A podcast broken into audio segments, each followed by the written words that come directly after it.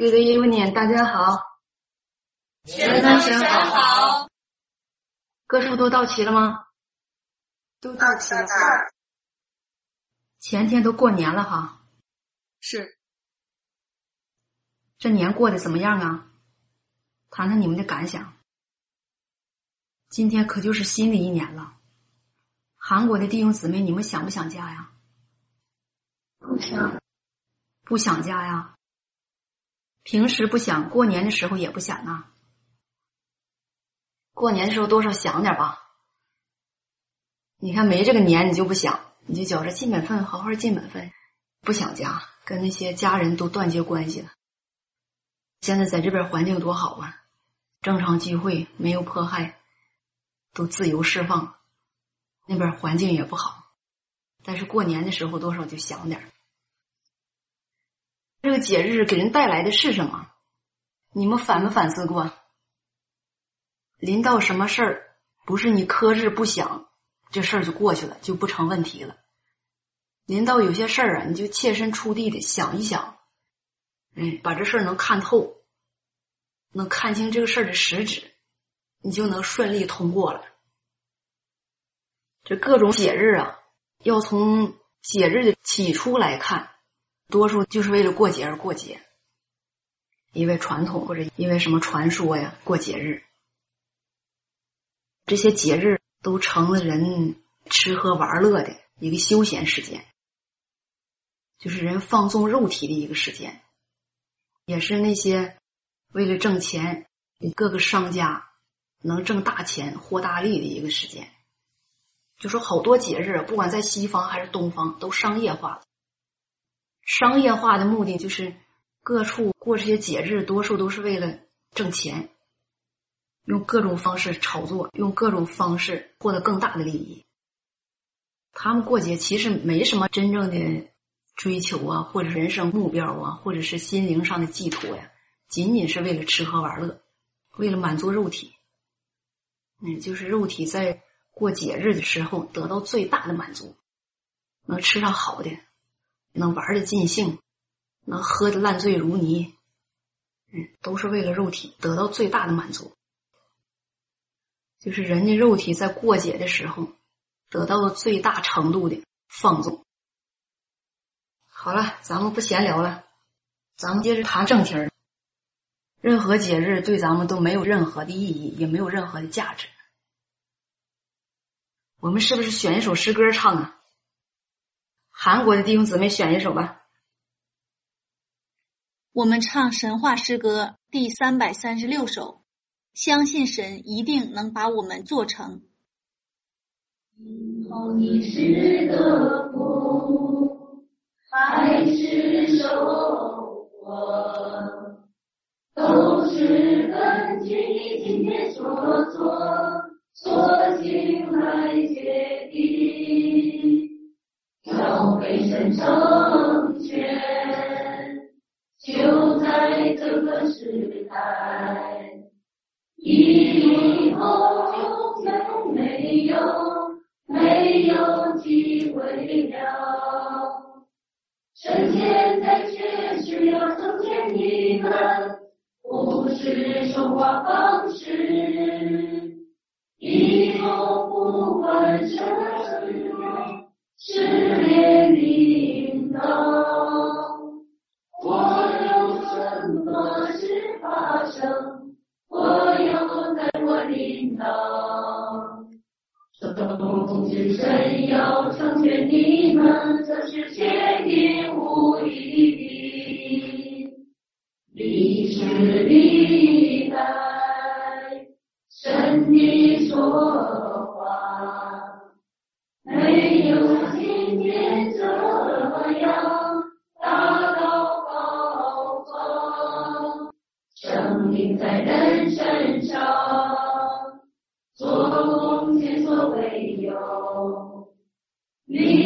历代一人几乎无人唱到。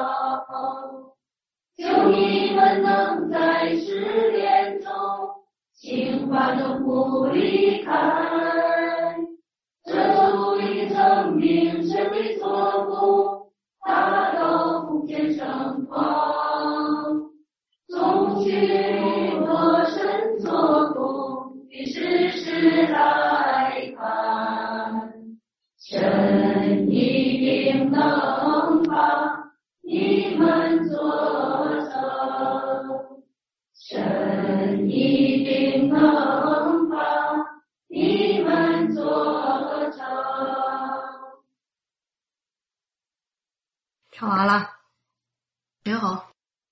这歌谁选的？这歌给人信心，给人力量，让人心安静，是吧？是。我们还接着上次的话题交通哈，上次的话题没有交通完，回顾一下上次交通了什么？神是万物生命的源头。神是万物生命的源头，这样的一个话题。这个话题对你们来说是不是很遥远呢？还是你们心里也有了一些粗浅的认识呢？谁能告诉我上次交通的这个话题的内容的重点是什么？明亮说一下。通过神创造的万物，看到了神养育万物、养育人类。以往总认为神供应人，只是供应神选民神的话语，却没有从这万物的规律当中看到。神在养育人类，通过神交通到这方面的真理的时候，才感觉到万物的源头是神，万物的生命都是神在供应，神摆布着这些规律，养育着万物。从神创造万物当中看到神的爱。嗯，上次主要交通神创造万物，给万物制定了规律与法则，这样一个法则。这样的规律，让万物在神的权下，在神的眼中，与人类同生共死，与人类共存。首先，我们讲的什么呢？就是神创造万物，用神的方式制定了万物的生长规律、生长轨迹与生长方式，也制定了万物。生存在这片土地上的方式，让他们生生不息，相互依存。有了这样的方式，有了这样的规律，万物在这片土地上顺利的、平安的生存着、成长着。有了这样一个环境，人类在地上才能有一个安定的家园。安定的生存环境，然后在神的带领之下，一直往前发展，一直往前发展。我们上次讲的神供应万物的一个基本的概念，就是神首先以这样的方式来供应万物，以达到万物为了人类而存在，万物为了人类而生存。就是这样一个环境，是因着神制定的规律而存在的。神维护着这样的规律，他掌管着这样的规律，所以才有了人类现在这样的生存环境。上次所讲的与以往所讲的对神的认识有一个很大的跨度。这个跨度存在的原因在哪儿呢？就是以往讲认识神呐。我们是在神拯救、经营人类，就是拯救、经营神的选民的范围里谈认识神，谈神的作为，谈神的性情，谈神的所有琐事，谈神的心意，谈神如何供应给人真理、生命。而上次讲的这个话题呢，就不是仅仅限制在圣经里。不是仅仅限制在神拯救他的选民的这个范围里，而是跳出了这个范围，跳出圣经，跳出神在他的选民身上做的三步工作的这个范围来谈神自己。所以，当你听这一部分交通的时候，你就不能把对神的认识局限在圣经里。局限在神的三步做工里，而是要把视野放开，看到神在万物中的作为，看到神在万物中的所有琐事，看到神是如何主宰万物的，如何管理万物的，以这个方式，在这个基础上，让你看到神是如何供应万物的，由此让人明白，神是真正的万物的源头，这才是神自己真正的身份。就是说，神的身份、神的地位、神的权柄、神的一切，不是仅仅针对现在仅有的跟随他的人而言的，就是不是仅仅针对你们这班人而言的，而是针对万物的。那这个万物的范围是什么？这个万物的范围就很广了。我用万物来形容。神所主宰的所有的东西的一个范围，就是想告诉你们，神所主宰的不是仅仅你们肉眼能看得到的，而是包括了所有人肉眼看得到的物质世界，还有人肉眼看不到的物质世界以外的另外的一个世界，更包括了现在这个人类生存的以外的空间。星球，这是神主宰万物的一个范围。神主宰万物的范围很广，就你们而言，应该明白哪些，应该看见哪些，应该在哪些事儿上有认识，这是你们在座的每一个人都很有必要，也是必须要明白的，要看得见的，要弄清楚的。虽然这个万物包括的范围很广，但是我不会告诉你们你们根本看不见的或者你们接触不到的那个范围。我只告诉你们人类能接触得到的，人类能明白、能弄得懂的那个范围，让每个人都感觉到“神是万物生命的源头”的这句话的真实意义。这样，我对你们交通的任何话就不是空话了。嗯，神是万物生命的源头。我们上次对这方面的话题，用讲故事的方式做了一个简单的概述，让人在心里对神是如何供应万物的有了一个基本认识。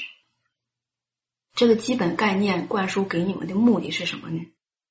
就是让人知道神在圣经以外。神在三步做工以外的同时，神还做着更多的人看不到的、人接触不到的工作。这些工作是神自己亲自在做，嗯，亲自在做。如果神只是单一的带领他的选民往前走，没有神经营工作以外的这些工作。那这个人类，也包括你们在内，就很难继续往前走下去。这个人类，这个世界也不可能继续发展下去。这就是我今天要跟你们交通“神是万物生命的源头”的这句话的重要性。我们讲了好多有关。神是万物生命的源头这句话的话题内容，但是在你们心里，你们是不是清楚，神除了供应话语给你们以外，神除了在你们身上做刑法审判的工作以外，还赐给了人类哪些东西呢？也可能有的人会说，神赐给我恩典。神赐给我祝福，神给我管教，神给我安慰，神给我无微不至的关心、保守。还有的人说，神赐给我日常的饮食，甚至有的人会说，神赐给了我所有。哎，这些人日常生活能接触得到的，你们也可能都会有一些关乎自己肉体生命。肉体生活的回答，神是赐给每一个人很多，但是我们在这里要讲的不是仅仅限制在人日常所需的这些范围里，而是让你们每一个人都放眼望去，就是说从宏观的角度上来看，既然神是万物生命的源头，那神是怎样维护万物的生命的呢？就说神为了万物能够生存下去，神又带给万物哪些东西来维护万物的生存，来维持万物生存的规律呢？这个是我们今天要讲的重点。这段话你们听明白了吗？能不能跟得上我说话的速度？我确定你们在听，我就接着往下讲。这个话题对你们来说也可能很陌生，但是我不讲太深奥的道理，我争取让你们听完之后都明白。你们也不要有什么负担，认真听就行了。但是我还要强调一下，我讲的话题是什么？日本的弟兄姊妹告诉我，神是万物生命的源头。嗯。那神是怎么供应万物的？神供应万物什么东西？供应万物哪些能称得上是神是万物生命的源头呢？这个你们有没有任何的概念与想象呢？看来我讲这样的话题，在你们心里，在你们的脑海里，基本上是一片空白。但是我以下要讲的话题，要讲的话。希望你们与神的作为结合起来，不要与任何的知识挂上钩，也不要与任何的人类的文化、人类的研究有任何的联系。哎，我只讲关于神，关于神自己，这个听明白了吧？明白。哎，这是我提示给你们的。神赐给人类很多。首先，我要从人能看得见的，就是人能感觉得到的说一说。这些东西是人心里能明白的，你们能领受得到的东西。首先，我们从物质世界来讲，神供应给人什么？首先，神造了空气，让人能够呼吸。这空气是不是人日常生活能接触得到的？是，而且是人每时每刻都离不了的，是吧？即便是人睡着了，人也离不开。那神造的空气，这空气对人类来说意义重大，是人呼吸还有人活下去必须具备的一个东西，一个肉眼看不到，但是人能感觉得到的东西。这是神首先赐给万物的，哎。神造的空气是那么简单就完事儿了吗？不是，嗯，造了空气之后，那空气的密度是多大？神有没有考虑？有。哎，那空气的含量，神有没有考虑？有。你们回答的这么肯定，那神对空气的密度是怎么考虑的？你们是不是心里也有数啊？适合人类生存，适合人类生存，这是空话。再往实际的说，含氧量，含氧量还有吗？空气的密度首先包括含氧量，这是物理学里的东西，是不是？神造空气，他是怎么想的？为什么要造空气？造空气理由是什么？人需要空气。人需要呼吸，首先空气的密度得与人的肺相对应。有没有人知道空气的密度啊？这个不讲，这个不是人需要知道的，是吧？没必要知道。我们首先就知道这么一个概念就好了。咱们不用数据来说空气的密度。首先，神造空气的密度是最适合人的肺呼吸的。就是人呼吸进来是适应的，而且也不会伤到你的身体。这是关于密度的说法。然后空气的含量是什么？我们在这里也不说，不用知识来解释。空气的含量首先对人没有毒，不会伤害到人的肺，伤害到人的身体，这是神要考虑的。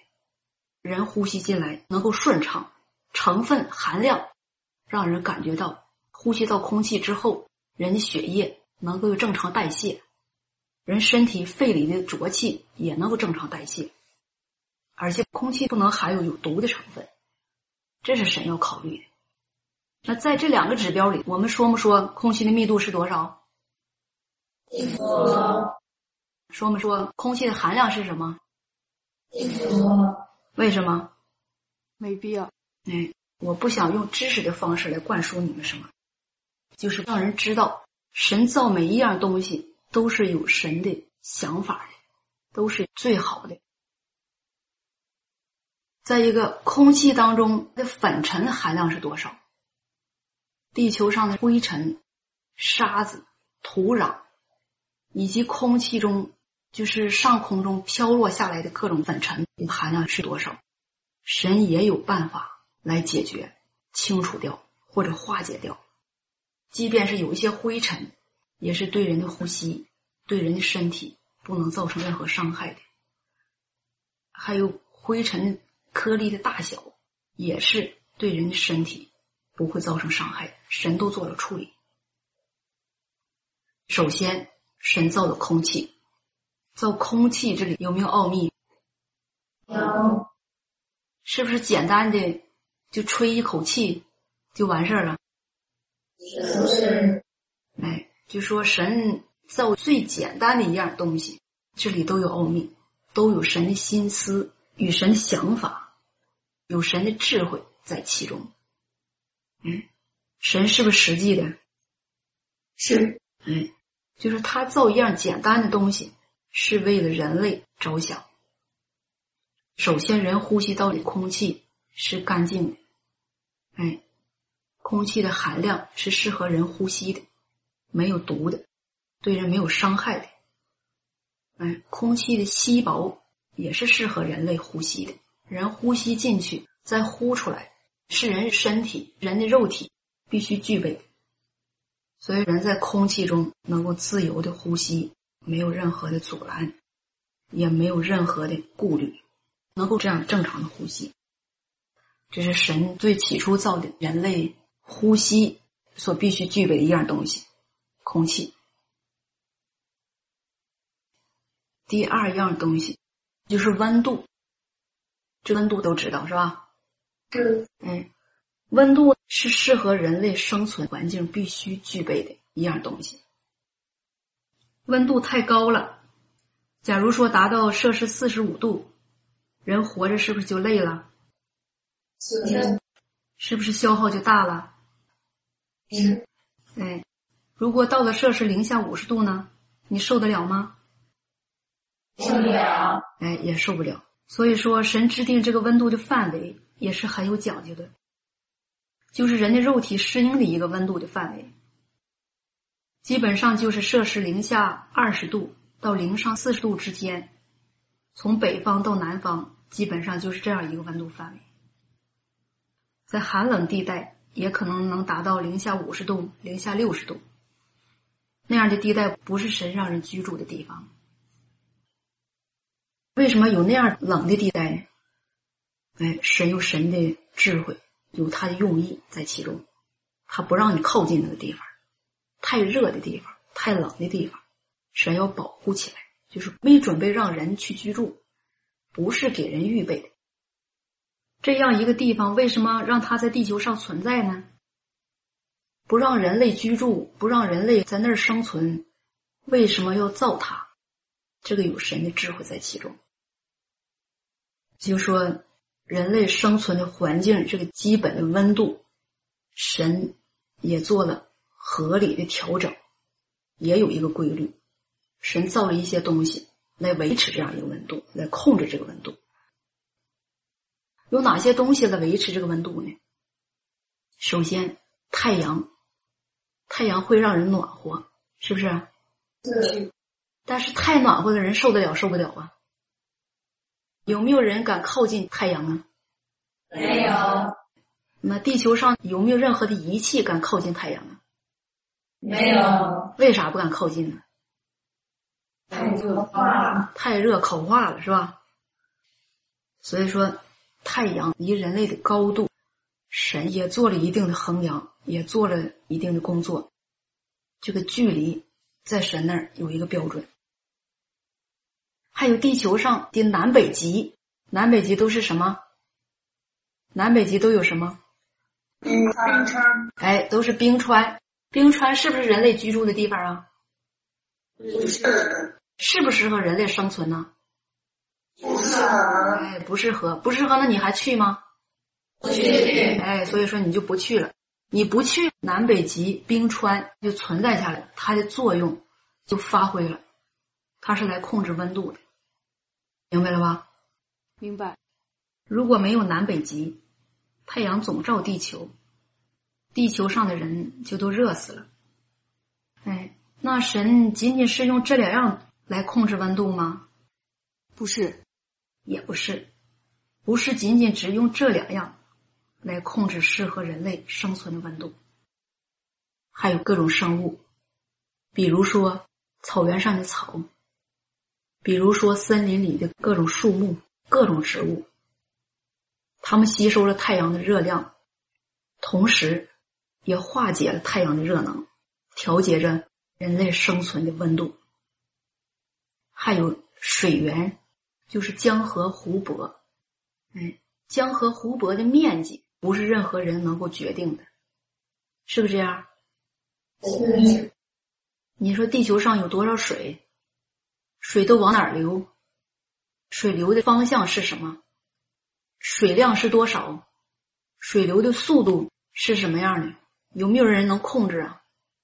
没有，哎，没有人能控制，只有神知道。这各种水源，包括地下水，地上人能看到的江河湖泊，也能调节人类生存环境的温度。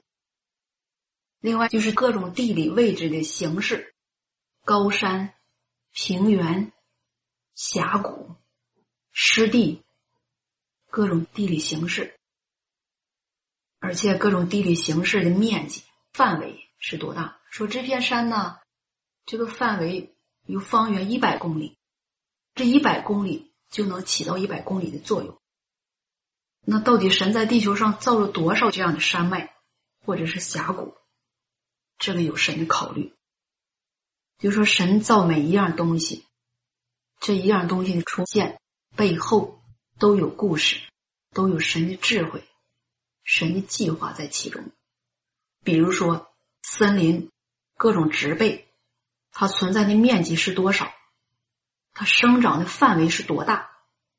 这个没有一个人能控制得了，也没有一个人能说了算。它能吸收多少水分？能吸收多少太阳的热量？这个也没有任何人能控制得了。这都是神在造万物的时候，神所计划的范围中的事儿。因着神。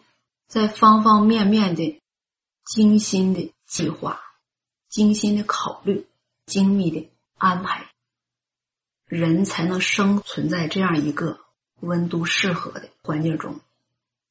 所以，人肉眼看到的每一样东西，比如太阳，比如人常常听到的南北极，还有地面上的、地下的、水里的各种生物。以至于森林与各种植被的面积，哎，还有水源，各种水，海水与淡水的多少，还有不同的地理环境，神用这些来维系着人类生存的正常的温度，这个一点都不差。嗯，因着神有这样的考虑。人才能生活在这样一个温度适合的环境里，太冷也不行，太热也不行，是吧？是。太热的地方，超过人肉体能够适应的地方，那肯定不是神给你预备的地方。太冷的地方，温度太低的地方，人一到那儿啊，用不了几分钟，冻就说不了话了，大脑冻僵了，不能思维了，很快就能窒息。这样的地方，也不是神给人类预备的地方。嗯，不管人类想搞啥研究也好，或者是想创新也好，或者想突破这样一个范围也好，不管人有什么样的想法，永远超不过人肉体能够适应的范围，永远摆脱不了神给人创造的这个范围，是吧？因为人是神造的，神最清楚人类的肉体。适应什么样的温度？这话对不对？对对。那人自己知不知道啊？不知道。为什么说人不知道呢？人都做了哪些愚昧事儿啊？是不是有不少人老想挑战南北极呀？是。老想到那儿去占地皮儿，占着后早点在那儿生根发芽，这是不是自残的一个表现呢？是。哎，这是自残的其中一个表现，是吧？你说你把南北极研究透了，你在那儿能生存了？即便是你能适应那样的温度，你把南北极的生活环境、生存环境的现状都改善了，改善对人类有什么好处吗？南北极冰都化了，你就高兴了？嗯，这个是不可思议的，是吧？这是荒唐的举动。人类能生存的环境，人不安安静静的，不老老实实的待着，非要去那生存不了的地方，这啥意思呢？是在这合适的温度下待的不耐烦了，享福太多了。另外，这个正常的生存环境呢，人破坏的差不多了，意思是到南极、北极再去破坏一番，搞一番事业，好创造点什么创举之类的。这是不是愚昧？是。就说这个人类在撒旦祖宗的带领之下，做着一件又一件的荒唐的事情，来毫无顾忌的、肆无忌惮的破坏神为人类创造好的美好家园。这是撒旦做的，是吧？是。哎，更甚者，一看现在这个地球有点生存危机。有不少人想办法，想到月球上去待一待，闯一条生路，看看在那儿能不能活着。结果那儿缺啥呀？缺氧。你说缺氧人能活着吗？不能。月球上既然缺氧，那就不是人能待的地方。嗯，人老想往那儿跑，这叫啥？自残、自寻烦恼。这也就自残，是吧？这是没空气的地方。这个温度不适合人类生存，就不是神给人类预备的。刚才讲的温度，人日常生活都能接触得到。哎，今天天气不错，二十三度，天气晴朗，晴空万里，空气干爽，呼吸着新鲜空气，哎，阳光普照，在阳光下伸个懒腰吧，心情不错。或者今天天气挺冷，人伸出去的手。马上就冻了，很寒冷，在外边少待一会儿，赶紧回来吧，可别冻坏了。这温度是人家肉体都能感觉得到的，是吧？是。但是没有人去想这样的温度是怎么来的，这样适合人类生存的温度是谁在掌管着，谁在主宰着？这是我们现在要认识的，是吧？这里有没有神的？智慧在其中啊，有有没有神的作为在其中啊？有。那既然神给人类创造了这样一个适合人生存、有这样温度的一个环境，这算不算一项神供应万物的方式呢？算算吧，不是算，其实就是治了，是了，这是其中的一项。我们交通几项呢？两项。交通两项了，第三项是什么呢？是人类正常的生存环境所必须具备的一项。这一项在神创造万有的时候也是神必须要处理的一件事。这件事对神很重要，对每一个人也很重要。嗯，如果神不做这样一件事，人类的生存也会受到很大的干扰，就是对人的肉体、人的生活会带来很大的影响，甚至人类没法生存在这样的环境里。也可以说，所有的生物没法生存在这样的一个环境里。那这个东西是什么呢？这个东西就是声音。神造了万有。万有都在神的手中活着，在神的眼中，这万物都在转动，都在生存。就是神所造的这万物啊，每一样都有它生存的价值，都有它存在的意义，就是都有它存在的必要性。但是这每一样东西，在神的眼中是活的，既然活着，它就会制造出声音。比如说，地球不停的在转动，太阳不停的在转动，月亮也在不停的转动，万物的生发在不停的发出声音，发出声响，以及地球，嗯，地球上的万物在不停的运转。比如说，山下面山体在活动，在移动，大海的深处。所有的活物都在挪动，都在游动，就是这些活物啊，在神眼中的万物都在不停的、正常的、有规律的运转着。那所有这些背后运转的东西带来的是什么呢？一个强大的声音，强大的声音，在地球以外各种星球也在不停的运转。各种星球上的活物、生物也在不停的运转，就是所有有生命与无生命的东西，在神的眼中都是在向前不停的运转着。运转的同时，各种生物发出声音，这个声音神也做了处理。处理的原因是什么？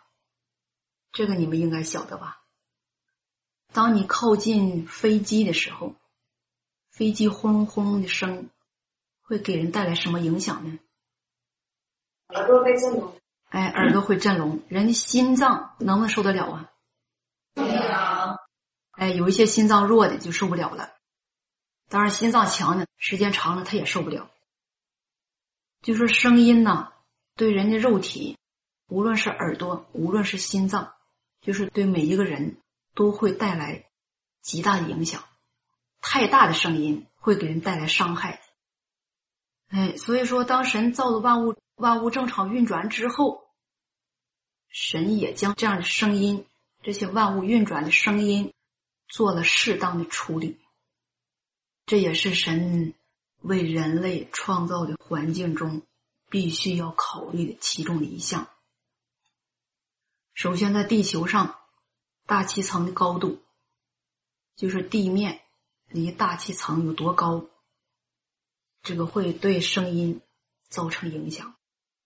还有土地的空隙，就是土壤的空隙有多大，也会对声音有处理、有影响。再有就是各种地理环境融会贯通，也会影响到声音。就是神用一些方式处理掉一些声音。让人几乎是在一个耳朵能承受得了的、心脏能承受得了的这样的环境下生存，否则的话，声音会给人类的生存带来很大的干扰，人活着就是个很大的难题，会有很大的麻烦。嗯，就说这土地、大气层还有各种地理环境，这里都有讲究，都有神的智慧在其中。这个不必要人知道太细，就是人知道这里有神的作为在其中就好了。这个知道了吧？知道了。那你们说神做这一项工作有没有必要？你们感觉不到必要性吗？神做这一项工作，就是对声音做了很精细的处理，做这一项工作来维持人类的生存环境，维持人的正常生活。这一项工作有没有必要？有。哎，既然这一项工作有必要，那能不能从这个角度上说，神以这样的方式来供应万物呢？就是给人提供一个这样的安静的环境，给人创造了一个这样的安静的环境，让人类的肉体能够很正常的生活在这样的一个环境里，没有任何的骚扰，没有任何的干扰，人类能生存活着。这是不是神供应人的其中一种方式啊？是。哎，神做的这事儿是不是很重要？是是，哎，很有必要。这是第几项了？第三项。第三项了，你们能不能听懂啊？能。能听懂。那你们怎么领受的呢？虽然感觉不到这是神的作为，也不知道神当时是咋做的，但是不是能感受到神做这事儿的一个必要性呢？是。对于神的智慧或者神的良苦用心呢，能不能感觉得到？能，哎，你们能感觉到这一层就行了，就足够了。就说在万物中间有很多神的作为，人是感觉不到的，人是看不到的。我在这里提一下的目的，只是给你们提供一些神作为的信息，让人认识神。这些线索让你们能对神更加认识。更加了解。第四项是关于人眼睛的，这个也很重要，那就是光线。当你看到强光的时候，这光强到一定程度的时候，人的眼睛是不是能被刺瞎？是。哎，所以说人的眼睛毕竟是人的眼睛啊，不是说什么东西都伤害不了的，是吧？是。有没有人敢直接面对太阳看呢？没有。有没有人试过呀？有。有的人试过戴着墨镜看还可以是吧？那得借助工具，但是没有工具，就人的肉眼来说，人没有这个功能，能直接跟太阳对视，是吧？没有这个功能。但是神造了太阳，给人带来光线，这光线神也做了处理。他不是说造完太阳往那儿一放不管了，管他人眼睛受得了受不了呢？神不这样做事他做事啊细腻，考虑的全面。哎，他给人造了眼睛是让人看的，但是人看的这个范围的光线，神也有预备，是吧？是。太暗了不行，暗到伸手不见五指，你眼睛就失去功能了。哎。你这眼睛就没用了，太亮的地方你看不清东西，眼睛也没用。所以说，在人生存的环境中，神也给人提供了适合人眼睛的一个生存环境的光线。哎，这个光线不会刺伤人的眼睛，不会伤害到人的眼睛，更不会让人的眼睛失去功能。所以，神在太阳周围加了云层，哎，空气的密度呢？也能正常的过滤掉太阳能刺伤人眼睛或者人皮肤的那一层，这是相对应的。再加上神造大地的颜色，对太阳、对各种光线的反射，也会处理掉光线中光的亮度对人眼睛不适应的那一部分。这样人就不用总戴着很深的墨镜。在外边行走、生活是吧？正常情况下，人眼睛就能看到视线范围的东西，不会受光线的干扰，是吧？就是这个光线太刺眼也不行，太暗也不行，太暗人眼睛就伤着了，人眼睛用不多久就完了，是吧？太亮呢，老那么亮，人眼睛也受不了。也是到三四十年或者是四五十年就完了。哎，就是这光线适应人的眼睛观看，而且光线对人眼睛的伤害，神用各种方式降到了最低。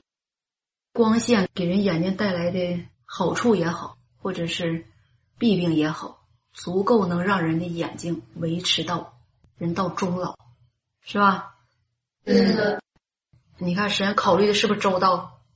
是的，很周到。但是魔鬼撒旦做那些事儿呢，他就不考虑这些，是吧？是的，哎，不是光线太强，就是太暗。神做的这些事，就是对人这个肉体的方方面面，人的视觉、人的听觉、人的味觉、人的呼吸、人的感觉，都做到最大限度的能适应人生存，使神能活着，正常的活着，活下去。就是神所造的这样的一个现有的生存环境。是神为人类造的最适合人类生存的、最有益的生存环境。也可能有的人觉得这不算什么，这是很正常的。是，也可能你觉得这不算什么。声音、光线、空气是人感觉与生俱来的东西，是人生下来就能享受到的东西。但是在你享受到的这些东西背后，神做了哪些？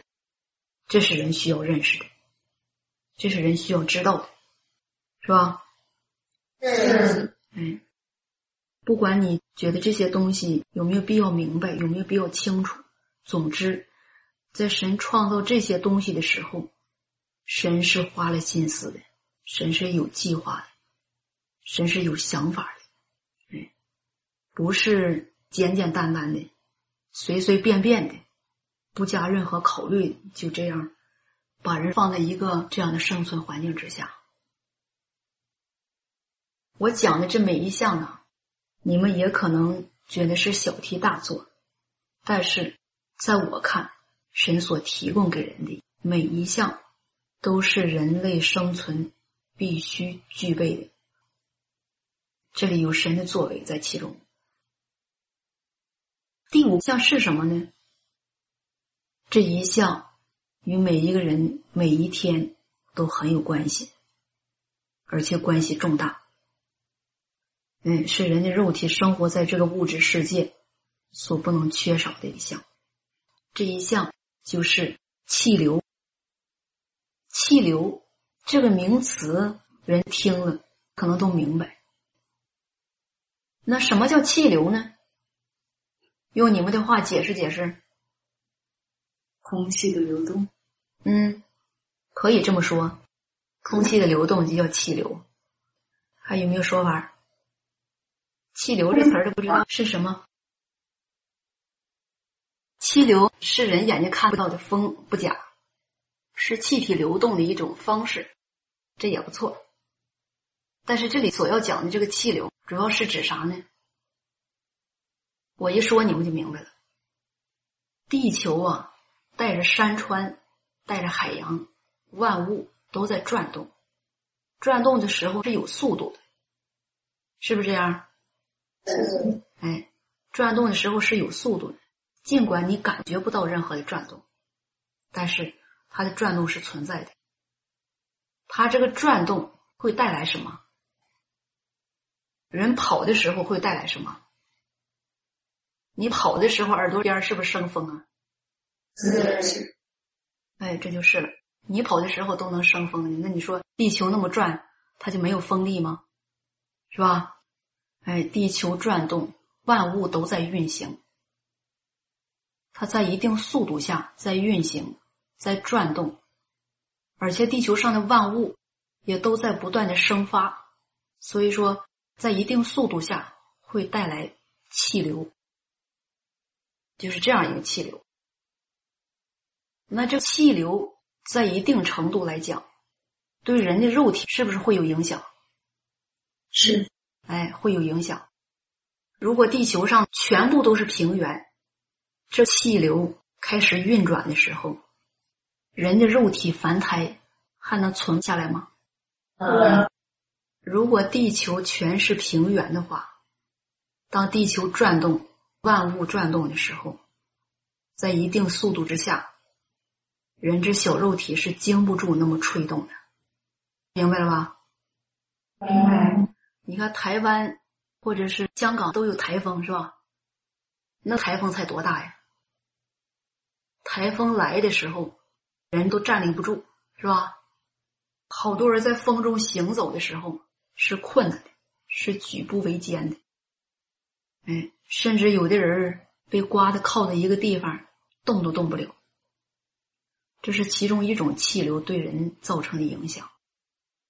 那如果地球整个就是平的，都是平原的话，地球转动的时候带来的气流，人的肉体是远远不能承受得了的，是很难应对得了的。如果是这样的话，这气流对人造成的就不仅仅是伤害了，而是毁灭，就是人没法生存在这样一个环境中。所以，神以不同的地理环境来化解这样的气流，让这样的气流在不同的环境中减弱，哎，改变它的方向，改变它的速度，改变它的力量。所以说，人就看到了不同地理环境，比如说山川、山脉、平原、丘陵、盆地、峡谷、高原，还有江河。哎，神以这些不同的地理环境来改变气流流动的速度、方向与气流的力量，以这样的方式来减少。或者是来处理，使之有合适的风速、风向与风力，来达到让人有正常的生存环境。这个有没有必要？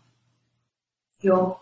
哎，对于做这样的事，在人看好像挺难，但在神就很容易，因为神的眼在监察着万物，他给人。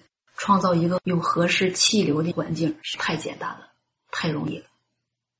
嗯，所以在神创造的这样一个环境下，万物中的每一样东西都是不可缺少的，都有它存在的价值，都有它存在的必要性。而人类撒旦呢，不明白这样一个原理，就不停的破坏，不停的开发。哎，妄想把山川改成平地，把峡谷填平，把平原都盖上大楼，变成水泥森林。神是希望人在神给人预备的最合适的环境中，幸福的活着，幸福的成长，幸福的度过每一天。所以说，神在对待人类生存环境这个事儿上。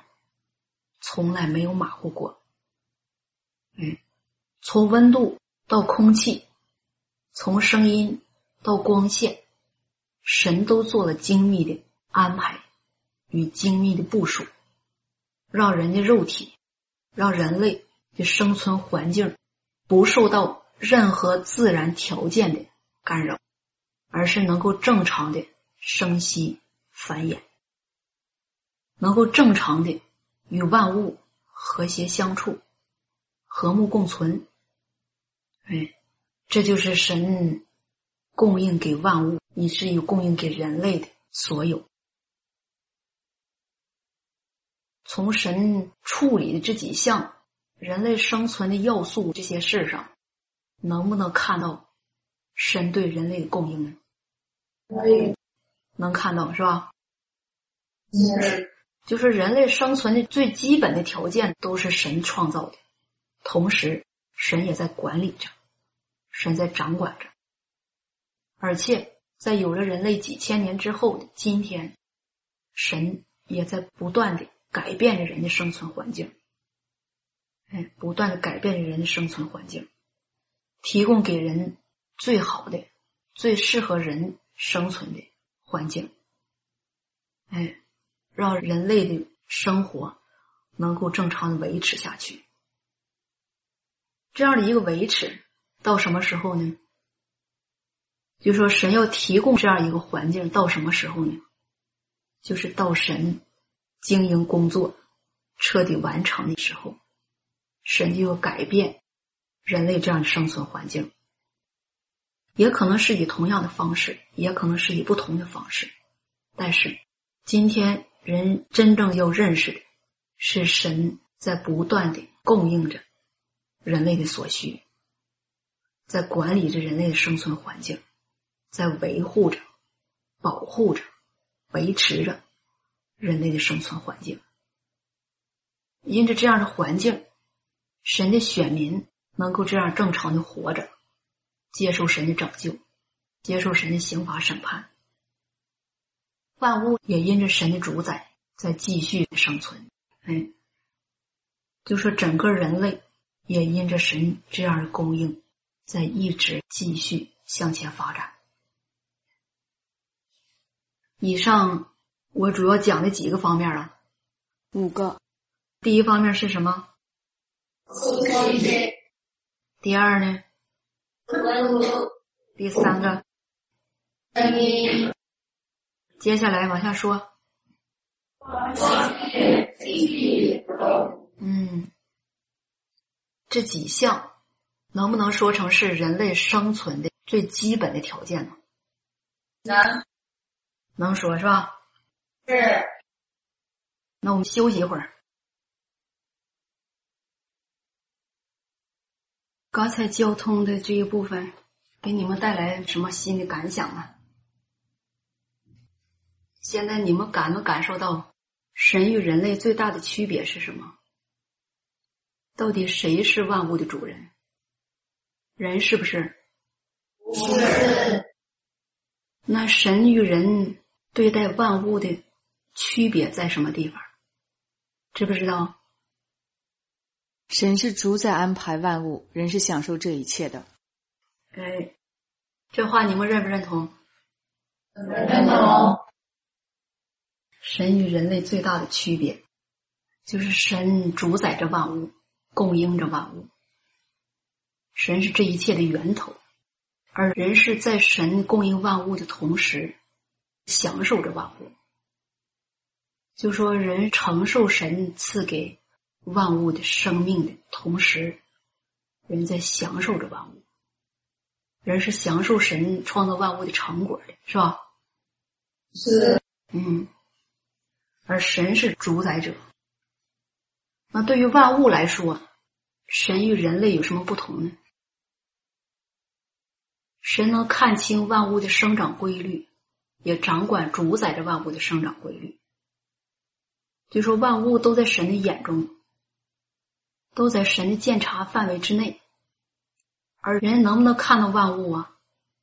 不能，人看到的有限，不能说是万物，就看到眼前的是吧？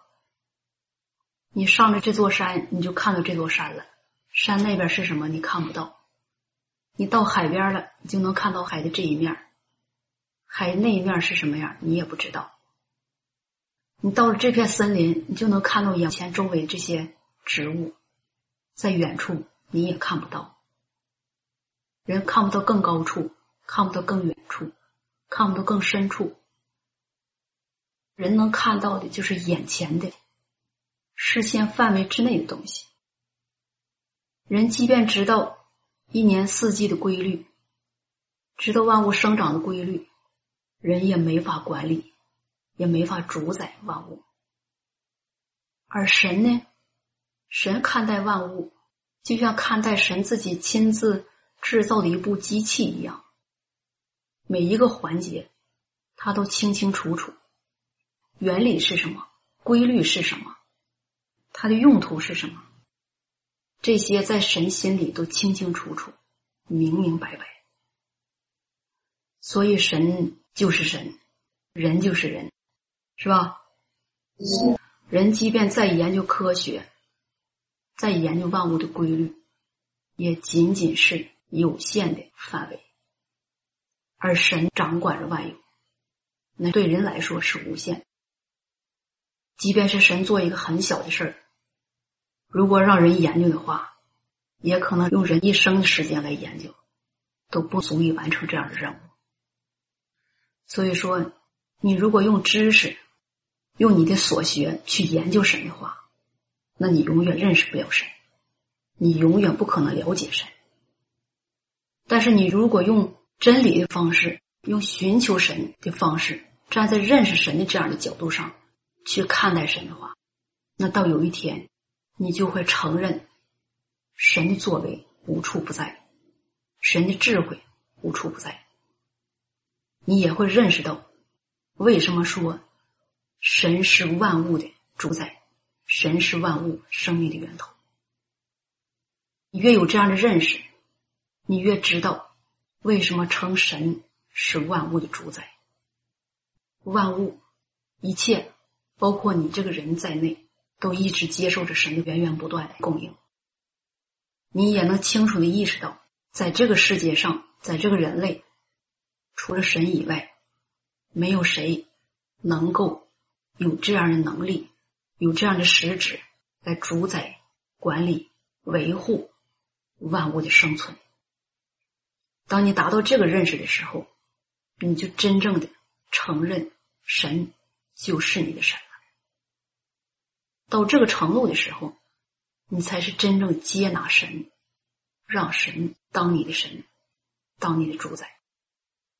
当你有了这样的认识，生命达到这样程度的时候，神就不会再试炼你，再审判你，不会对你再有任何的要求，因为你了解了神，知道了神心，在你心里真正的接纳了神。这就是为什么说这些关于神主宰、管理万物的一个重要原因。就是为了让人更多的认识，更多的了解，不是仅仅让你承认，而是让你更切合实际的认识，知道神的作为。我们刚刚讲了一部分大环境，就是说神从创造世界以来，为人类预备了哪些人类生存必须的条件。我们刚刚讲了五项，是吧？是。这五项是大环境。那接下来这一项是与每一个人的肉体生活息息相关的，是更切合人肉体生活、更符合人肉体生活所必有的条件，那就是人的食物。嗯，神造的人。把人放在一个适合人生存的环境之后，人需要食物，需要水，人有这样的需要，神就为人有这样的预备。所以你看，神做着一步一步的工，一件一件的事儿，都不是说空话，都是实实际际在做。那人的食物是不是人日常生活不能离开的？是，这个食物比空气重不重要？一样重要，一样重要，是吧？都是人类生存、维持人类生命继续的一个必备的条件、必备的东西。你说是空气重要还是水重要啊？一样。是温度重要还是食物重要啊？都重要，都重要。人不能挑，少哪一样其实都不行。这是现实存在的问题，不是你挑不挑的事儿。你不知道，神知道。当你看见这东西的时候，你觉着哎呀，我没有食物不行啊。但是刚刚造完你的时候，把你放那，你知道自己需要食物吗？你不知道，神知道。当你饿的时候，一看，哎呀，树上有果子吃，地上有粮食吃，你才知道哦，我还需要食物。等你渴的时候，你喝水的时候，你才觉得，哎呀，我还需要水，水在哪儿啊？眼前就有一眼泉水，你就喝开。你说这东西好喝呀？这叫啥呀？水，这是神为人预备好的，是不是这样？是。嗯，这人的食物啊，不管人一天吃三餐也好，或者是吃两餐也好，或者是吃更多也好，总的来说，食物是人日常生活所不能离开的，是维持肉体正常生存下去必须有的其中一样东西，是吧？哎，那食物大多数从哪来呀？首先是从土壤来的，这土壤首先是神为人类预备的，是吧？土壤适合各种食物生存，不仅仅是为了树木、为了小草生存。神给人预备了各种五谷杂粮、各种食物的种子，给人预备了适合的土壤、适合的地，让人去栽种，然后人从中得着食物。这各种食物都有哪些呀？这个你们应该清楚，是吧？首先，各种谷物，谷物都包括什么？小麦、小麦、小米、黍子、谷子、带壳的这些。麦子也分好多种，从南方到北方有不同种类的麦子，大麦、小麦、燕麦、荞麦。不同种类的，不同种类适合不同的地带生长。然后有各种水稻，南方有南方的水稻，南方的米比较长，适合南方人吃，它不太黏。因为南方天气热，他们就得吃点线米之类的，不能太黏，太黏人吃不下，没食欲。北方人吃的水稻呢，就比较黏一些。因为北方总冷啊，他就得吃的黏一些。然后各种豆类，这是地上生长的；然后地下生长的土豆啊、地瓜呀、芋头啊，还有更多的哈，就是各种五谷杂粮，是人日常饮食所必须具备的。人家用各种五谷杂粮做成面条、馒头。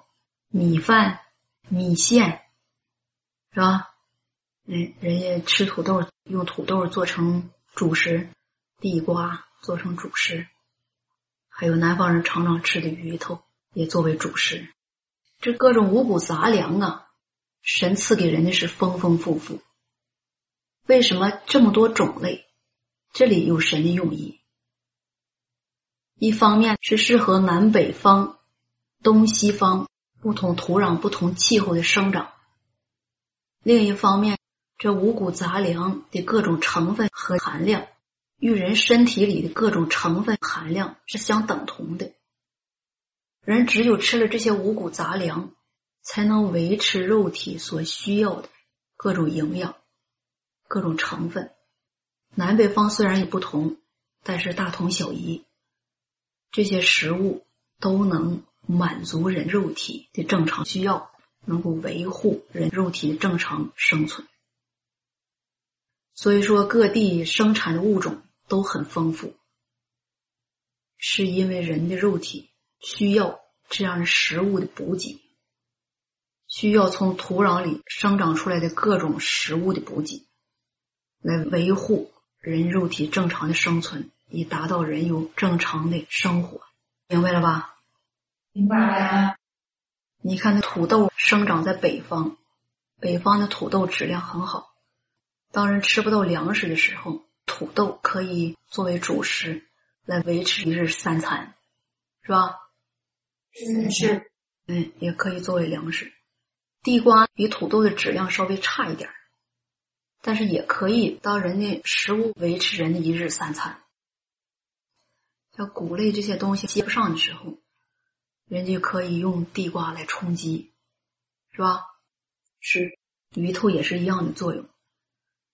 总的来说，神为人想的很周到，神赐给人的各种食物不是很单调的，是很全面的。人想吃麦子，心里有麦子；有的人说我不喜欢吃面条，我想吃大米，那你就吃大米。大米有各式各样的，有长的，有短的，都可以满足人。胃口的需要是吧？是。嗯，所以说人吃这些五谷杂粮啊，只要你不偏食，你不会缺营养，保证能让你活得健健康康，能到终老。这是神赐给人食物的最初衷的一个想法。人的肉体是离不了这些东西，这是不是现实呀？是。哎，这些现实的问题，人自己解决不了，在神那儿早有预备，神早就想好，早就给你预备好了。神给人的也不仅仅是这些，还有蔬菜。当你吃大米的时候，你一个劲儿吃大米，人家有可能缺营养，是吧？是。再炒上两个小菜，或者是拌上一个沙拉，配上吃，这样蔬菜中的维生素以及各种微量元素，或者是其他营养，就能很正常的补给人身体的需要。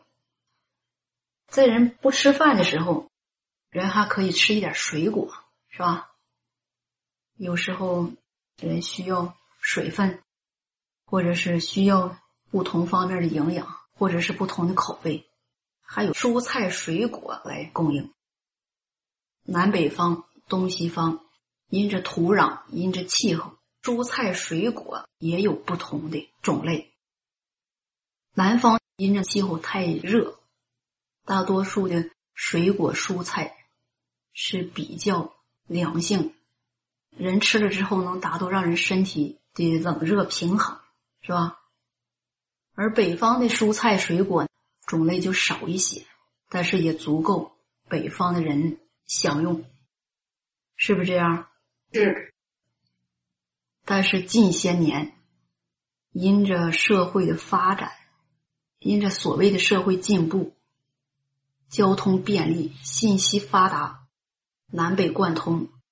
东西贯通，北方的人也能吃到一些南方的水果，或者是南方的土特产，或者蔬菜，甚至一年四季都能吃到。这样在不知不觉中，人虽然满足了口欲，人的物欲得到满足了，但是人的身体却受到了不同程度的伤害。因为在神为人预备的食物中间，南方有适合南方人的食物与蔬菜水果，北方有适合北方人的蔬菜水果。就是说，你生在南方，你吃南方那些东西很合适，是因着有南方这样的气候，神预备了这些食物，以至于蔬菜水果在北方有北方人身体必须需要的食物。但是因着人谈吐口欲，随着社会发展的大流，人在不知不觉中也被卷入其中，人在不知不觉中违背了这样的规律。虽然说人现在觉得生活好了，但是这样一个社会进步，给更多人的身体带来的一个隐秘的伤害，这是神不愿意看到的，也不是神。要带给人万物，带给人这食物与蔬菜水果的初衷，这是人自己违背的。除此之外，可以说神赐给人的丰丰富富，各地都有各地的土特产。比如说，有些地方盛产红枣，俗称大枣；有的地方盛产核桃，有的地方盛产花生与各种坚果。这些物质的东西。都能供应人肉体所需要的营养，但是神供应给人的东西是按季节、按时间，也是按时分量的赐给人的。人贪图肉体享受，贪图满足口欲，这就容易违背、破坏神造人时人生长的一个正常的规律。比如说樱桃，这个大家都知道吧？知道。樱桃是几月份产的呢？六月份，大约是六月左右产，是吧？正常的情况下，到几月份就没了呢？八月，六月份就开始有了，就开始吃了，一直到八月，两个月的时间，它的保鲜期只有两个月。但是现在人用科学的方法，把它延迟到十二个月，以至于来年樱桃再次出产的时候。就是一年之内都有樱桃，这个现象正不正常？正常。嗯，那吃樱桃的最佳季节应该是什么时间？夏六月对，就是六月到八月这个期间，是吧？再晚吃，你就是保的再鲜，吃着不是那个味道，也不是人身体需要的，那个东西的保鲜期已经过了，你再用什么化学东西也达不到它天然生长所具备的东西。但是化学给人带来的伤害，是人用任何的办法都解除不了，也改变不了的。明白了吧？明白。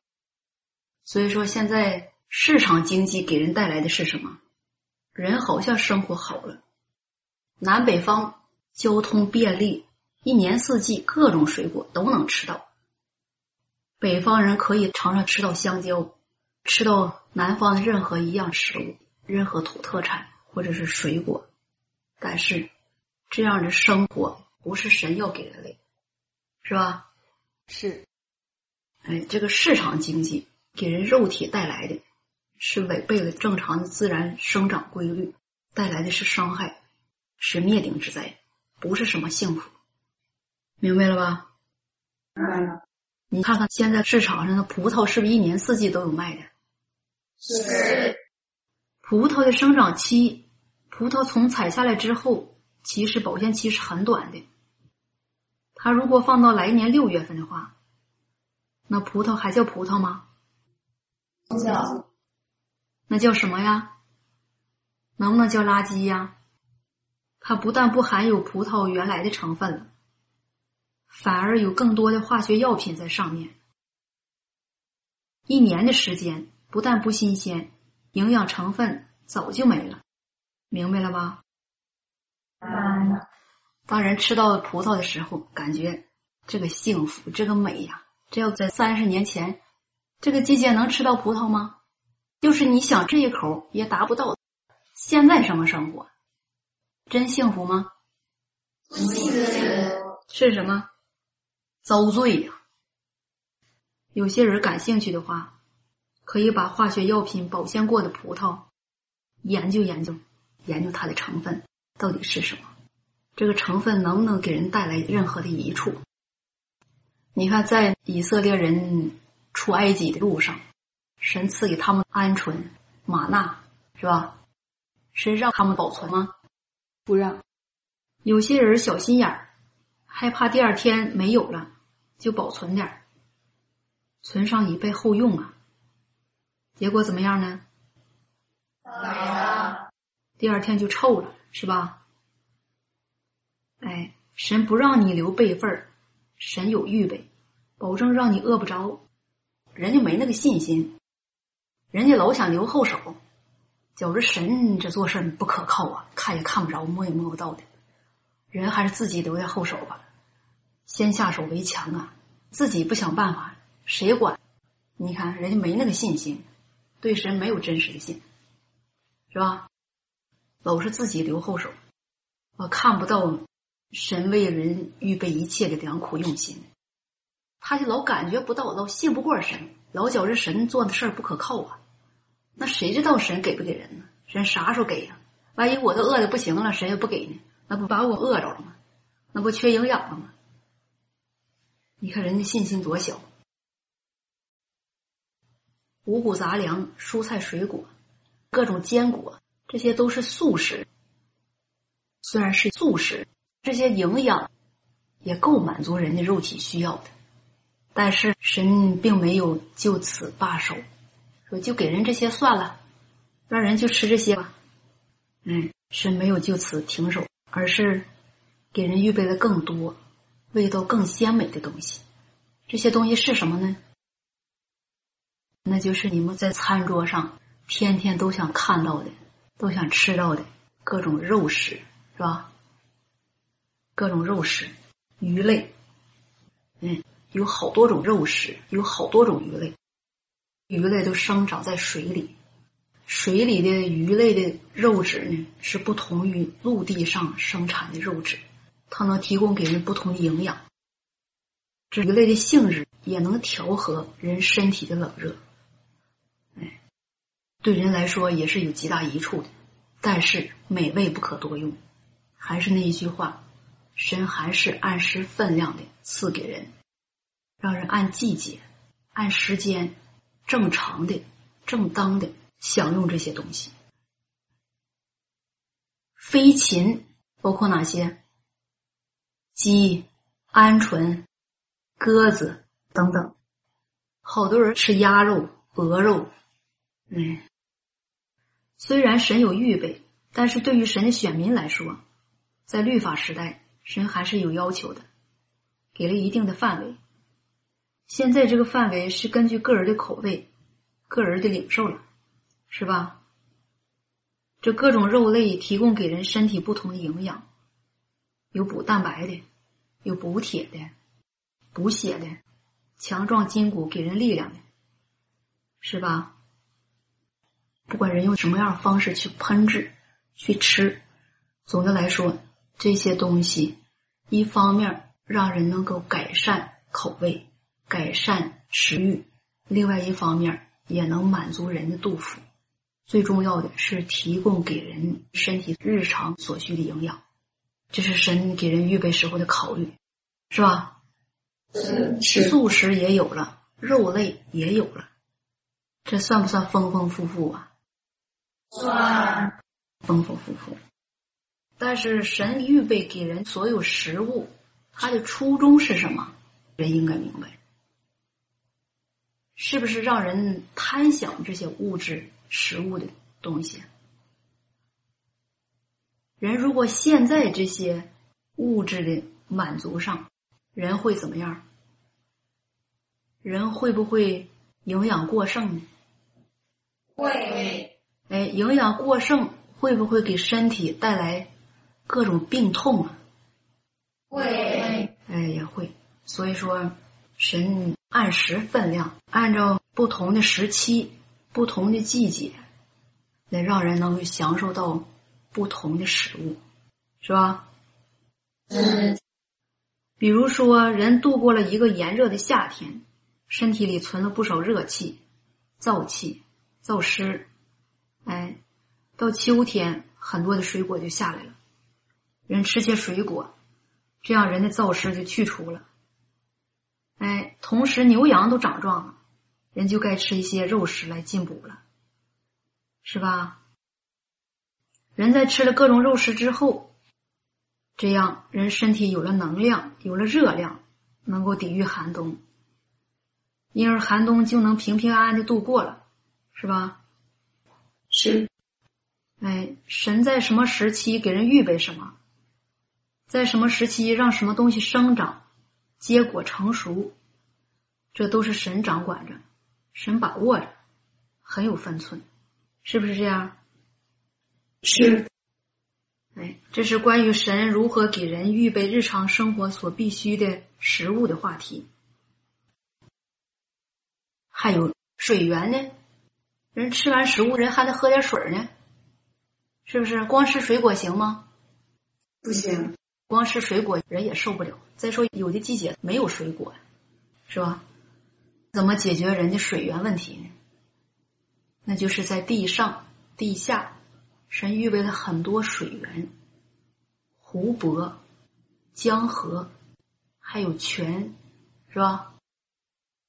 这些水源在不经任何污染的情况下，人都可以饮用。不经人任何加工破坏的情况下，人都可以饮用，明白了吧？就说人肉体生活的食物的来源，神都做了很精密的、很准确的、很合适的预备，让人生活中丰丰富富，什么都不缺，是不是这样？是嗯，就是人能感受得到的，人能看得见的，是吧？嗯，除此之外，神在万物中间，就是植物也好，动物也好，或者是各种小草也好，造了一些为人肉体受到伤害或者有病痛的时候所必须有的植物。比如说人烧伤了，怎么办呢？用水洗行吗？不行你随便找个布裹上行吗？不行，哎，也可能就会化脓或者是感染。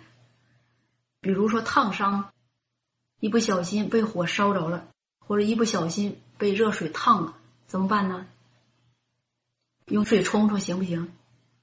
不行，比如说人发烧，人伤风，或者是干活有跌打损伤，或者人吃东西不小心闹肚子了，或者人因着生活习惯，因着各种情绪造成的一些疾病，哎，比如血脉上的病，或者是情绪上的病，或者五脏六腑的各种疾病，都有相应的植物来治愈。这些植物有活血化瘀的，有止疼的，有止血的，有麻醉的，有帮助人恢复正常皮肤的，哎，有排除人身体淤血的，排除人身体病毒的。总之，都是人日常生活能用到的，是人能够用得上的，也是神为人的肉体所预备的不时之需。这些东西有些是神让人在不经意中发现的，有些东西是神预备一些奇怪的现象，或者是预备一些人去发现。发现之后，人类不断的传下来，然后好多人一点点都知道了。这样，神造这些植物就有了价值，有了意义。嗯，总之这些东西都是从神来的，是神给人创造。生存环境的时候，为人创造出来的，为人种植下的，这些都是很有必要的，是不是这样？是。你说神想的是不是比人想的周到啊？是。哎，那看到神所做的这一切，能不能感受到神的实际那一面呢？能。神在隐秘中做事。在人还没有来到世界的时候，还没有接触到这个人类的时候，神就把这一切都造好了。嗯，一切都为人着想，为人的生存着想，为人的生存考虑。嗯，让人活在这样一个神为人类预备的丰丰富富的物质世界中，让人幸福的活着，衣食无忧，什么都不缺。嗯，这样一个环境中，人类继续繁衍生存，是不是这样？是是。那你说神所做的，无论是大事还是小事哪一样事儿没有价值、没有意义？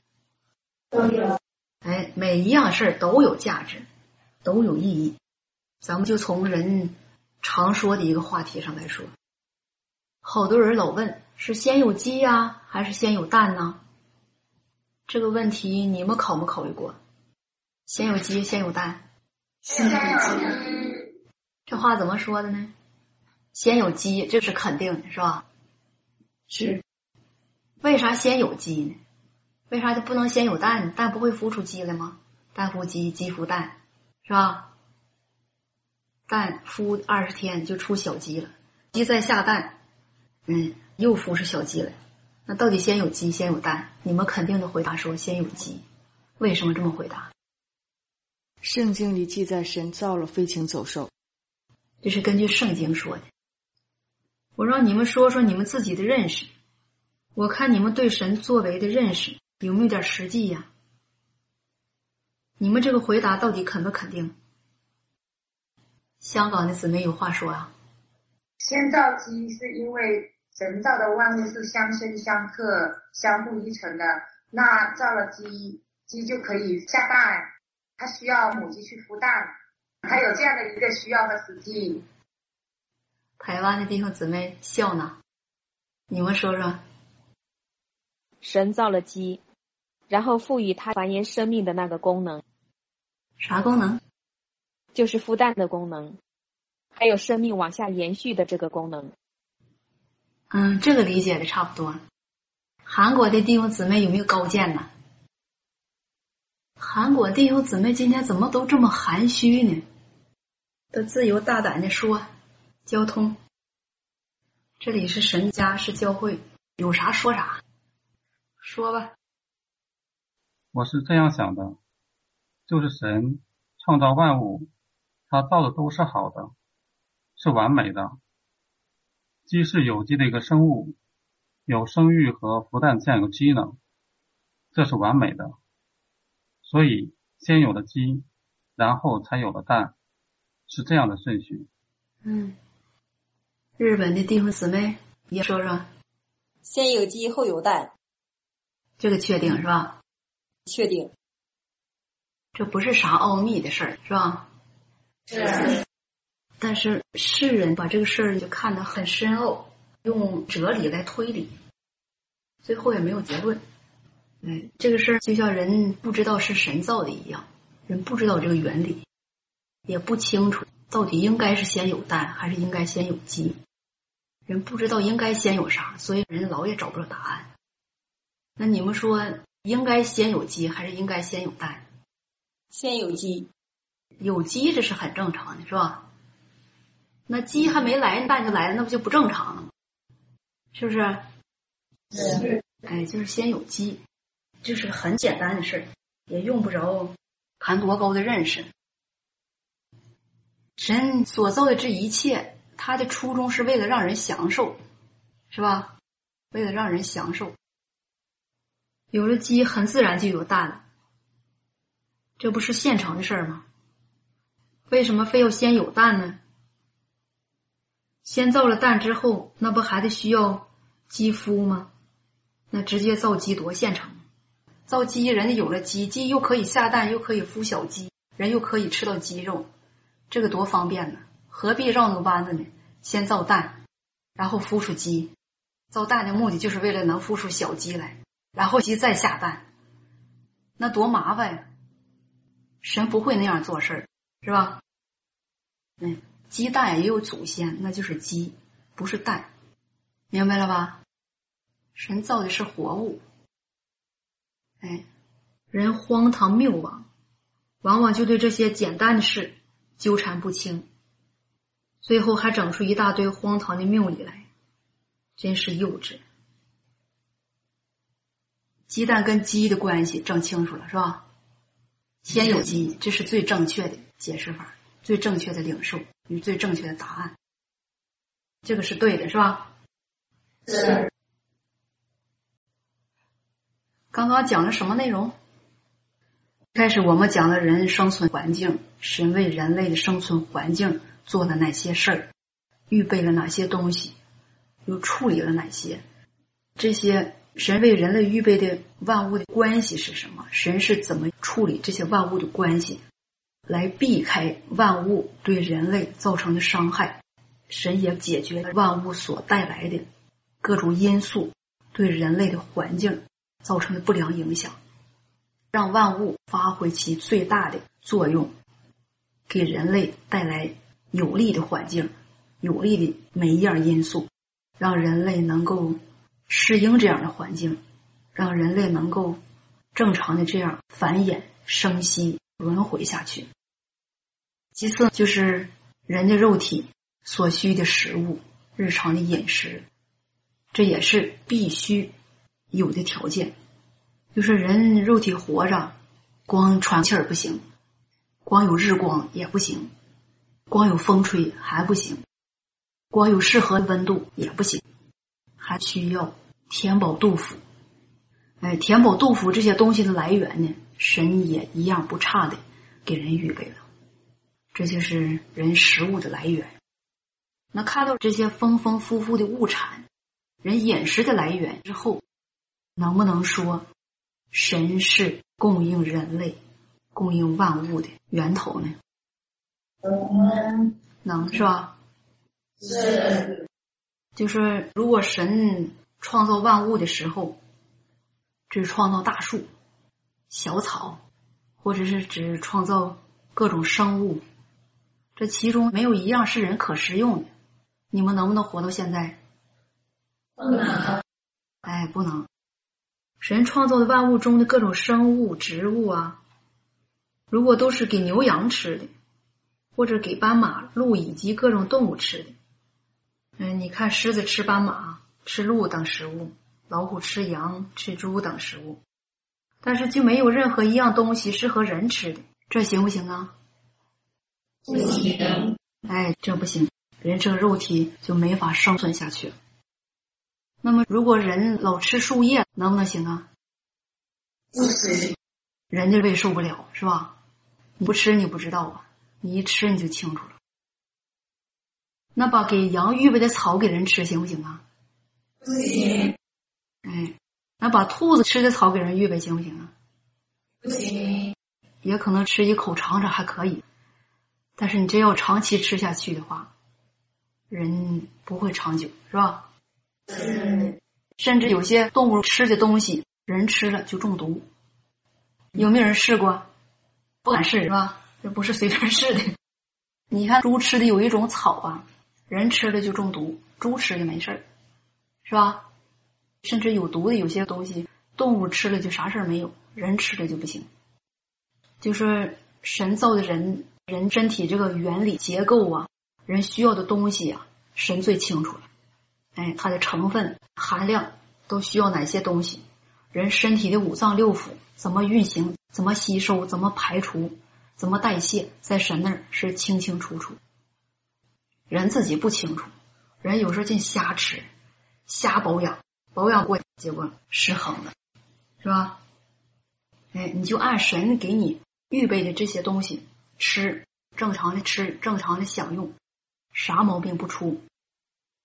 即便是有时候有点心情不好，血气瘀滞了。没事儿，哎，你吃一种植物，那个淤血就打通了。这个神也有预备，是吧？是。所以说，在神的眼中啊，人类是远远高于任何生物的。哎，神为各种植物预备了生存环境，为各种动物也预备了食物，预备了生存环境。唯独只有人。对这个生存环境的要求是最严格的，是最容不得忽视的。否则的话，人类不可能正常的发展下去，繁衍生息下去。这是神心里最清楚的。当神做这件事情的时候，在神心里，神把这件事情的分量看得比任何一件事情都重要。所以说，也可能你看到的，或者你享受到的任何一样不起眼的东西，或者是你感觉与生俱来有的东西，能享用到的东西，在你感觉不到它的分量的时候，但是背后，或者是很早以前，神就用神的智慧已经为你做好了准备。神把所有对人类不利的。能够伤害到人类肉体的这些不利因素，做到了最大限度的排除与解决。这事说明什么了呢？能不能说明神此次创造人类对人类的一个态度呢？那这个态度是什么？这个态度在神那儿是严谨的，是认真的。哎。是严谨的，是认真的，是丝毫容不得神以外的任何的敌视力、任何的因素与条件干扰的。哎，从此就看到神此次创造人类，以至于神此次经营人类，他的一个态度，他的态度是什么？从人享受的生活环境、生存环境，到人日常的饮食与日常的所需，看到了神对维持人类繁衍生息、对做人类这样一件事的负责任的一个态度。哎，也看到了神此次要拯救人类的一个决心。从这些事儿上，能不能看到神的真实啊？能不能看到神的奇妙呢？能。能不能看到神的难测呀？能。能不能看到神的全能？嗯。神就是以他全能、智慧的方式来供应着全人类，以至于供应着万物。话说到这儿，我讲了这么多，你们能不能说神是万物生命的源头呢？能，这话非常肯定，是吧？是。有没有任何的疑虑呢？没有。哎，就说从神对万物的供应上来说，足可以说神是万物生命的源头，因为它是万物得以生存、得以生息、得以繁衍、得以继续下去的一个供应的源头。除了神自己，没有其他。它供应着万物一切所需，供应着人类。一切所需，不管是人最基本的，还是人日常所需的，以至于到人心灵上，哎，对人真理的供应，从每一方面来说，神他的身份、他的地位，对人类来说，只有他自己是万物生命的源头。这话对不对？对。就说神是人眼睛能看得见、人能感觉得到的这个物质世界的掌管者、主宰者、供应者，这对人类来说是不是神的身份呢？是，这个一点不假。所以，当你看到天上飞的鸟类，人应该认识到，能飞的东西是神创造的。但有的生物是在水里游。它也以不同的方式存在着。哎，在土壤里活着的树木、植物，春天发芽，秋天结果，落叶，冬天树上叶子掉光了，它也过冬，它以这样的方式生存。神创造万物，这万物都以不同的形式，以不同的方式活着。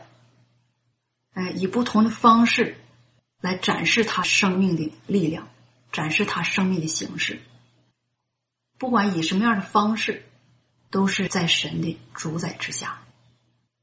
神主宰这一切不同生命形式的生物、生命体，目的是为了什么？是不是为了世界和平啊？为了人类的生存。哎，他掌握着这一切生命的规律，是为了人类的生存。哎，从此看见，对于神来说，人类的生存是多么的重要，是吧？是。人类能够正常的生存繁衍，对神来说是至关重要的。所以，神在源源不断的供应着这个人类，供应着万物。以不同的形式供应着万物，在维护万物的生存的情况下，来让人类继续向前发展，维持人类的正常生存。这就是今天我们所要交通的两个方面。这两个方面是什么？从宏观角度上来说，人类生存的环境。嗯，这是第一方面。还有就是人能够看得见、摸得着。人类需要的这些物质的东西，对，从这两方面来交通我们的主题。我们的主题是什么？神是万物生命的源头。我为什么在这个主题下来交通这些内容？这个意思明白一些了吧？是。有没有与主题无关的话题呢？有。没有吧？也可能你们现在听完之后觉得所讲的这些呀。有些人可能有些认识，觉得这些话语的分量是很重；但有些人在字面上了解一些，觉得这些话好像有没有都行。不管你们今天在座的现在怎么认识，但是到你们经历到有一天，你们认识到一定程度的时候，就是对神的作为、对神自己认识到一定程度的时候，你们会用你们自己实际的话语。来对神的作为有一个深刻、真正的见证。现在我想你们的认识也是一些浅显的字面的意思，是吧？是。但是最起码你们现在听完这两方面，是不是也能意识到一些神是以哪种方式，或者神供应了人类哪些呢？是不是有一个基本的概念了？嗯，有有一个基本的了解了，是吧？嗯，但是这两方面不同的是什么呢？与圣经有没有关系？没有，与神在国度时代的审判刑罚有没有关系？没有，没有。那我为什么交通这两方面呀？是不是人认识神必须要了解的？是，就是认识这些呀，很有必要；了解这些也很有必要。不要只限制在圣经里，也不要只限制在神对人的审判刑罚中来认识神的全部，是不是这样？是，我之所以跳出圣经，交通这个范围，跨出神国度时代说话，目的是为了什么呢？是为了让人知道，神不仅仅是神选民的神。你现在跟随神，神是你的神。那些跟随神之外的人，神是不是他们的神呢？神是不是跟随神之人以外的一切人的神呢？是，那神是不是万物的神呢？是，那你说神做工作、施展他的作为，是不是仅仅在跟随他的人身上呢？不是，他的范围是什么？全宇宙，他的范围从小了说是在全人类万物中间，从大了说人家看不到全宇是吧？我们就能说神做工作、施展他的作为是在全人类中间，这就已经足以让人认识神自己的全部了，是吧？是，你想要认识神，你想要真实的认识神，你想要真实的了解神，不要仅仅限制在神的三步做工中，也不要仅仅限制在神曾经做过的工作的那些故事当中，是吧？你如果那样认识的话，那你就把神局限在一个范围里，你把神看得太渺小了，这样的后果给人带来。什么样的影响呢？那就是你老也认识不到神的奇妙，神的至高无上，永远认识不到神的能力与神的全能，还有神的权柄范围。这样的认识就影响了你来接受神是万物的主宰这个事实，也会影响你认识神的真实身份与神的真实地位。就是你对神的认识，从有限的范围里，你只能获取有限的东西，所以你必须扩大范围，放开眼界。凡是神做工作、神经营、神主宰的范围、神主宰的管理的万物，你都应该去认识，都应该在其中认识神的作为。在这样的认识当中，人会不知不觉感觉到。神在万物中主宰着万物，管理着万物，也供应着万物。同时，你也真正的感觉到，你是万物中的一份子，你是万物中的一员。在神供应万物的同时，你也在接受着神的主宰，神的供应。这个事实是没有人能够否认的。万物有万物的规律，在神的主宰之下；万物有万物生存的法则，也是在神的主宰之下。而人类的命运、人类的所需，也与神的主宰、神的供应息息相关。所以说，在神的权下，在神的主宰之下，人与万物相生相息，互相依存，密不可分。这就是神创造万物的目的，与神创造万有的价值。这个明白了吧？明白了。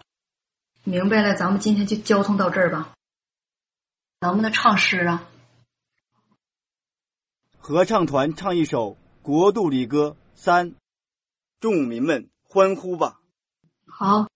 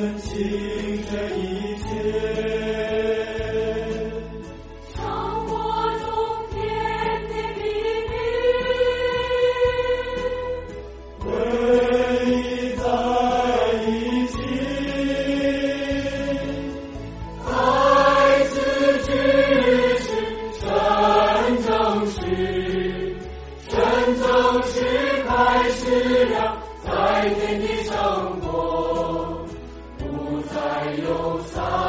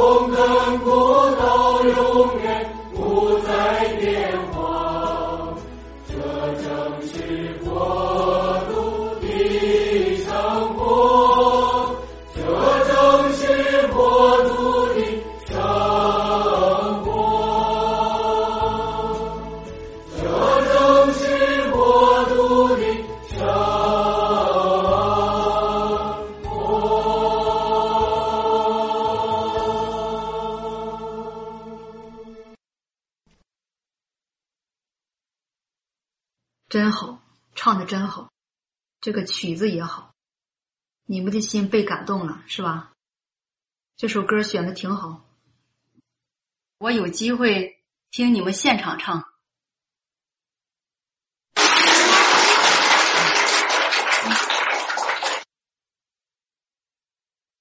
人的心现在越来越靠近神，我是希望你们能够快点成长，早点变化，对神的认识越来越多，越来越清楚。走以后的路呢，不要那么吃力，能够很顺利的走下去，都能走到路中。信神能走到路中，对神认识，这是一个很重要的环节，人都不能忽略。要想达到这歌里所唱到的这个场景啊，这不容易，得需要每一个人努力，加油吧！阿门。谢谢神。好了，再见。再见。感谢神。感谢神。